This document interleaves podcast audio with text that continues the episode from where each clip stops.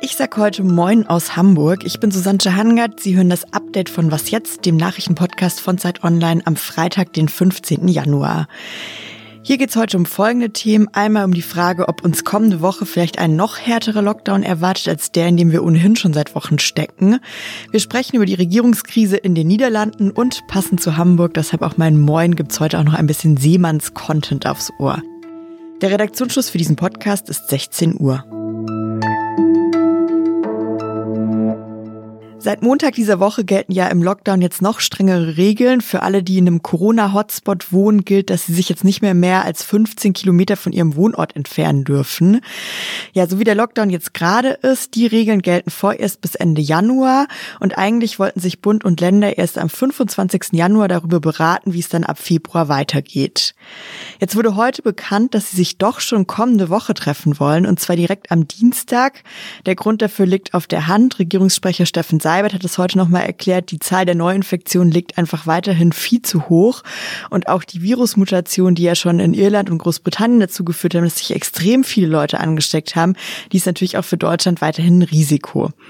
Ja, was es jetzt bedeutet, dass dieses Bund-Länder-Treffen schon vorgezogen wird und was uns dann ab nächste Woche erwarten könnte, darüber spreche ich jetzt mit Tillmann Steffen. Er ist Redakteur im Ressort Politik, Wirtschaft und Gesellschaft von Zeit Online. Hallo Tillmann. Hallo Susanne. Tillmann, dass das Treffen jetzt vorgezogen wird, heißt das denn, dass vielleicht schon nächste Woche noch strenge Regeln auf uns zukommen? Ja, die Not ist groß. Man sucht sehr intensiv nach weiteren Möglichkeiten, einfach den Lockdown zu verschärfen und ihn nicht einfach nur zu verlängern. Das wird immer schwieriger. Es wird jetzt über den Nahverkehr gesprochen. Ähm, das Homeoffice spielt wieder eine große Rolle. Man versucht einfach die Kontakte weiter zu beschränken und eben nicht nur in den Bereichen, wo es schon funktioniert, sondern eben auch im privaten Bereich nachzusteuern und einfach die Leute stärker dazu zu bringen, sich auch an die Regeln zu halten. Du hast das Homeoffice jetzt gerade schon angesprochen. Das war ja so ein bisschen die Diskussion der vergangenen Tage, dass eben doch an vielen Orten die Büros noch relativ voll sind und ob es nicht Sinn machen würde, so eine Pflicht zum Homeoffice zu verhängen. Glaubst du, die wird dann jetzt nächste Woche kommen? Ja, das ist etwas schwierig. Viele wollten das vielleicht gern, aber letztlich kann man Unternehmen nicht zwingen, die Belegschaft ins Homeoffice zu schicken. Es gibt ja auch Bereiche, wo das einfach nicht geht. Ne? Die Pflege zum Beispiel ist einfach nicht ins Homeoffice zu verlegen.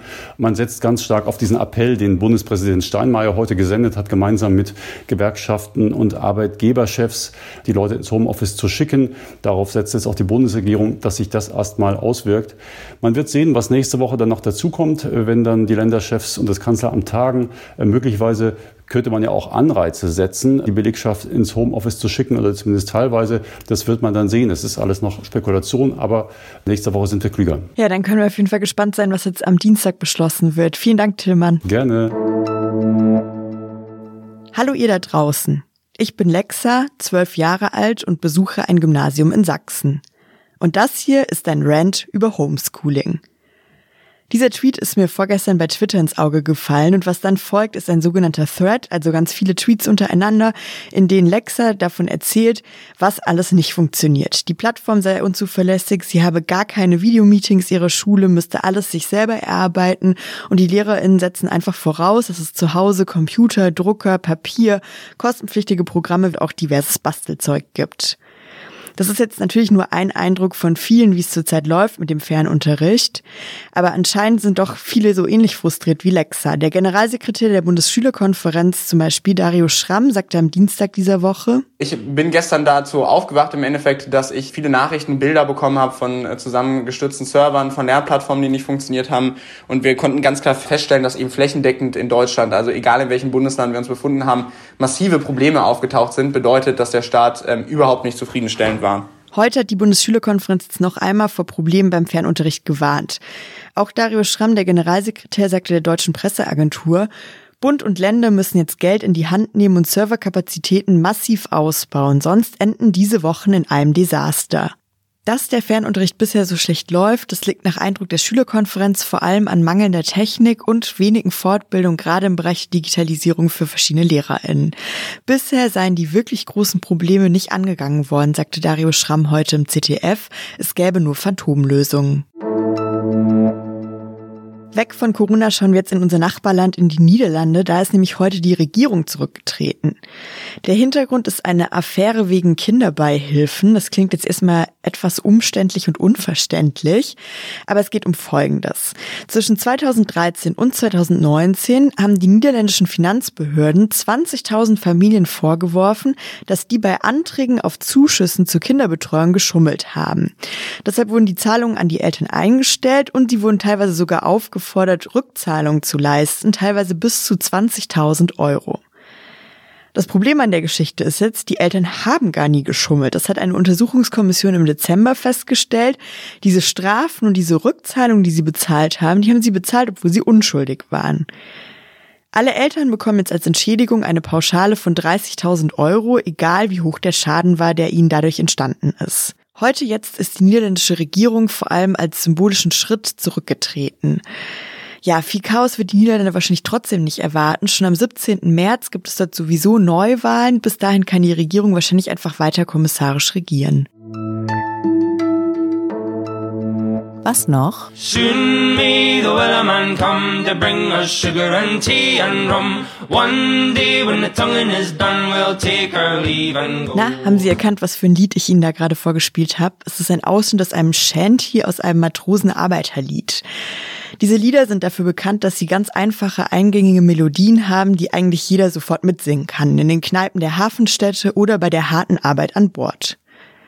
Ja, und diese Shanties feiern jetzt gerade ein riesiges Revival, das damit anfing, dass ein Briefträger aus Schottland, Nathan Evans heißt er, Ende Dezember das bekannte Shanty Wellerman angestimmt hat. Er hat sich dabei gefilmt und das Video auf TikTok hochgeladen. Auf TikTok ging das dann ziemlich ab.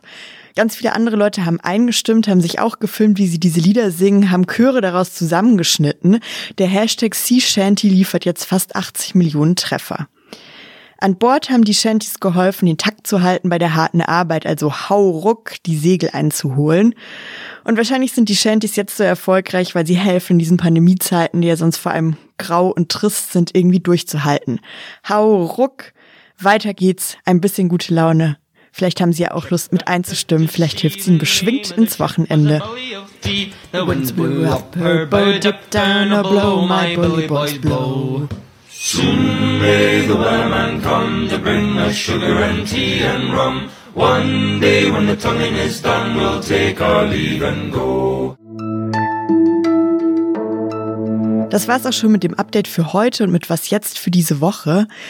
Wie immer kann ich Ihnen sagen, schreiben Sie uns gerne an wasjetzt.zeit.de. Es klingt vielleicht manchmal ein bisschen wie so eine Floskel, aber wir lesen die E-Mails wirklich und antworten und nehmen sie uns zu Herzen. Ich bin Susanne Hangard. Ich wünsche Ihnen jetzt ein schönes Wochenende. Vielleicht erwischen Sie sich ja dabei, wie Sie durch Ihren Flur laufen und leise ein Shanty vor sich hin summen.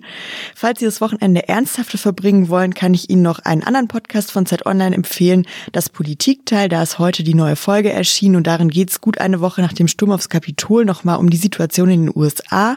Unsere US-Korrespondentin Rike Havertz diskutiert dort, wie groß die Mobilisierungskraft Trumps heute noch ist und was genau Joe Biden nach seiner Vereidigung tun muss, um das tief gespaltene Amerika zu befrieden. Ich wünsche Ihnen ein schönes Wochenende und Montag früh gibt's dann wieder die nächste Folge Was jetzt?